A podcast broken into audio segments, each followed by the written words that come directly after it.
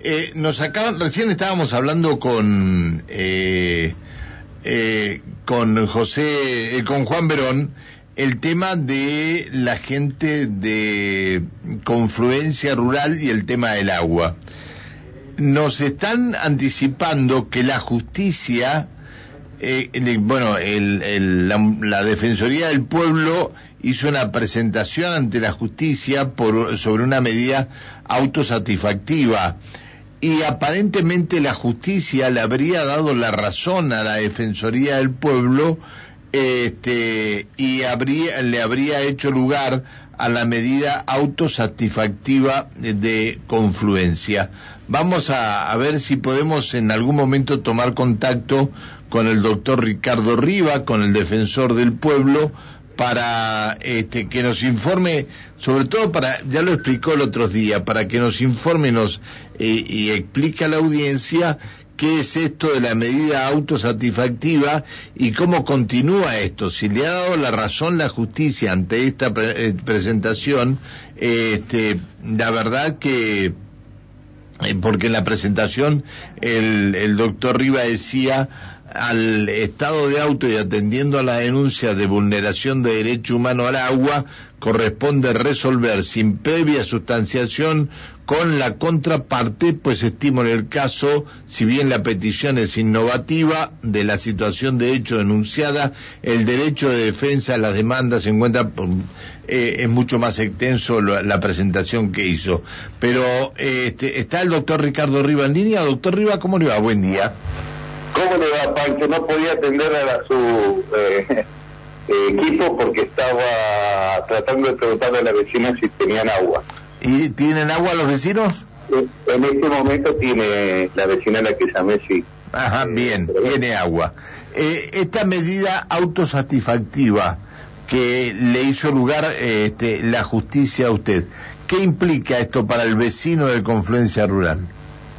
Bueno, primero la sentencia lo que dice eh, claramente es la obligación que tiene el EPAS de, prestar este servicio de la manera que corresponde.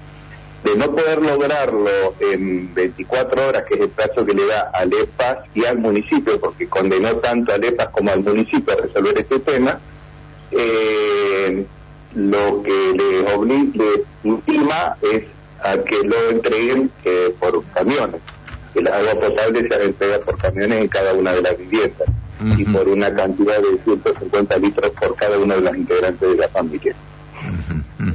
Está bien, pero esto no puede ser de por vida. No, no, no, por eso que va a haber que resolverlo, pero eh, esa medida autosatisfactiva lo que busca es eso, lo que tiene que ver con la urgencia en un, un derecho humano tan fundamental como es el derecho humano a la provisión de agua. Está bien. Eh, ¿usted, se ha, ¿Usted se ha contactado con alguna autoridad para ver si, si aquellas casas que no les llegue el agua le van a ir a proveer agua potable? No, tienen la, obligación, es una orden judicial, el incumplimiento eh, acarrea otras consecuencias, ¿cierto?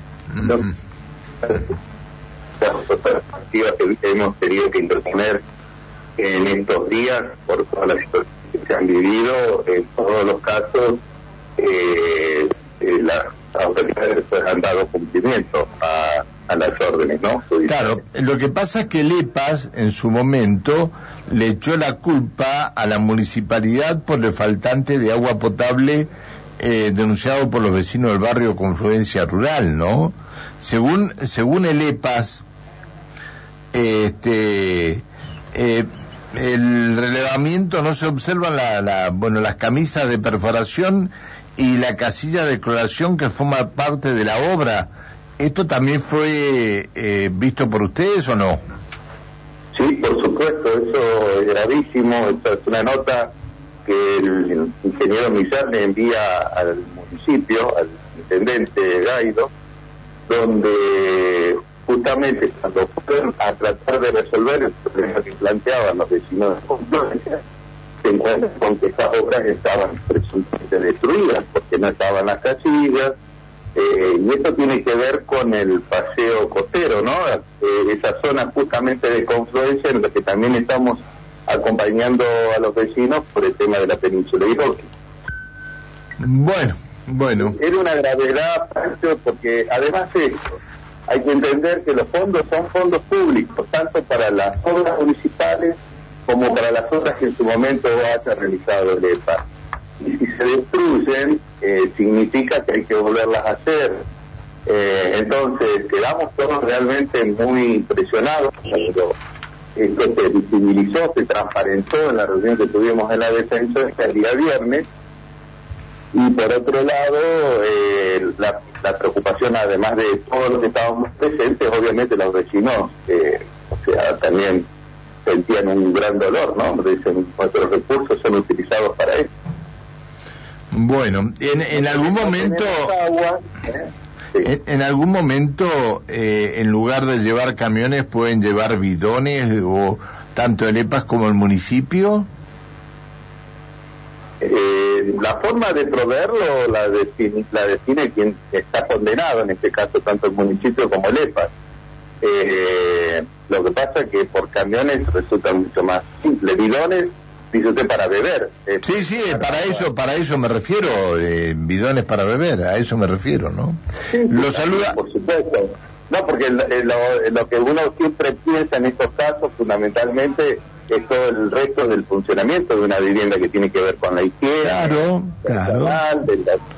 sí, señor. lo saluda Alejandra Pereira que comparte la mesa de trabajo. Buen día, Ricardo. ¿Cómo le va? ¿Cómo le va, Alejandra? Un gusto. Igualmente. Ricardo, ¿puede ser que hayan acordado conformar una mesa de trabajo para atender las demandas de agua, en este caso en Colonia Rural Nueva Esperanza? Ah, sí, sí, sí, muy bien informada. estamos trabajando en conjunto porque había una diferencia en la comunicación y bueno, me pareció que lo mejor que podíamos generar era un espacio donde estuvieran todos los vecinos eh, representados y poder así detectar dónde había inconvenientes para dar cumplimiento a aquella acta que se había firmado en la Defensoría hace unos días atrás. Eh, esto también es, sano y, hace bien a, los lazos de convivencia entre los vecinos y que a su vez, eh, si hay algunos todavía siguen manifestando problemas en la provisión, se han resuelto, ¿no? Claro, entonces serían, los dos casos serían resueltos, ah, se han resuelto de la misma manera, confluencia rural y lo que preguntaba recién Alejandra, eh, Colonia, Nueva, Esperanza.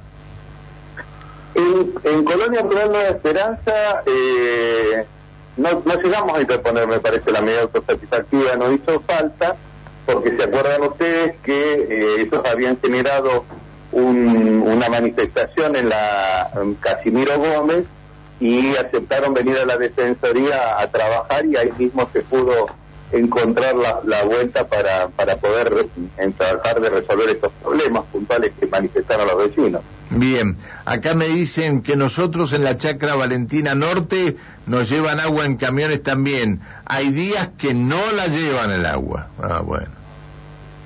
Bueno, eso los vecinos que están eh, amparados justamente por todos los amparos y medidas autosatisfactivas que interpusimos, ellos se pueden comunicar con nosotros si hay incumplimientos, ha habido algunas denuncias también. Eh, nosotros todo lo que llega a la Defensoría tratamos permanentemente de transparentar toda esta información y ver de qué manera se espera. Porque no nos olvidemos que está en, en juego una orden judicial y nosotros si hubiera un incumplimiento por parte de alguna de las eh, demandadas, sea el EPA o sea el municipio, nosotros debemos informarlo al juzgado para que se apliquen eh, las, sanciones que corresponden. Doctor, muchas gracias por atendernos, que siga muy bien. Al contrario, un abrazo, que, que termine muy bien el día. Eh, gracias. Bueno, de la demanda interpuesta de esta medida autosatisfactiva de confluencia rural, la justicia le dio la razón a la Defensoría del Pueblo en la presentación contra el EPAS y la Municipalidad de Neuquén. Bueno, nueve de la mañana, 21 minutos.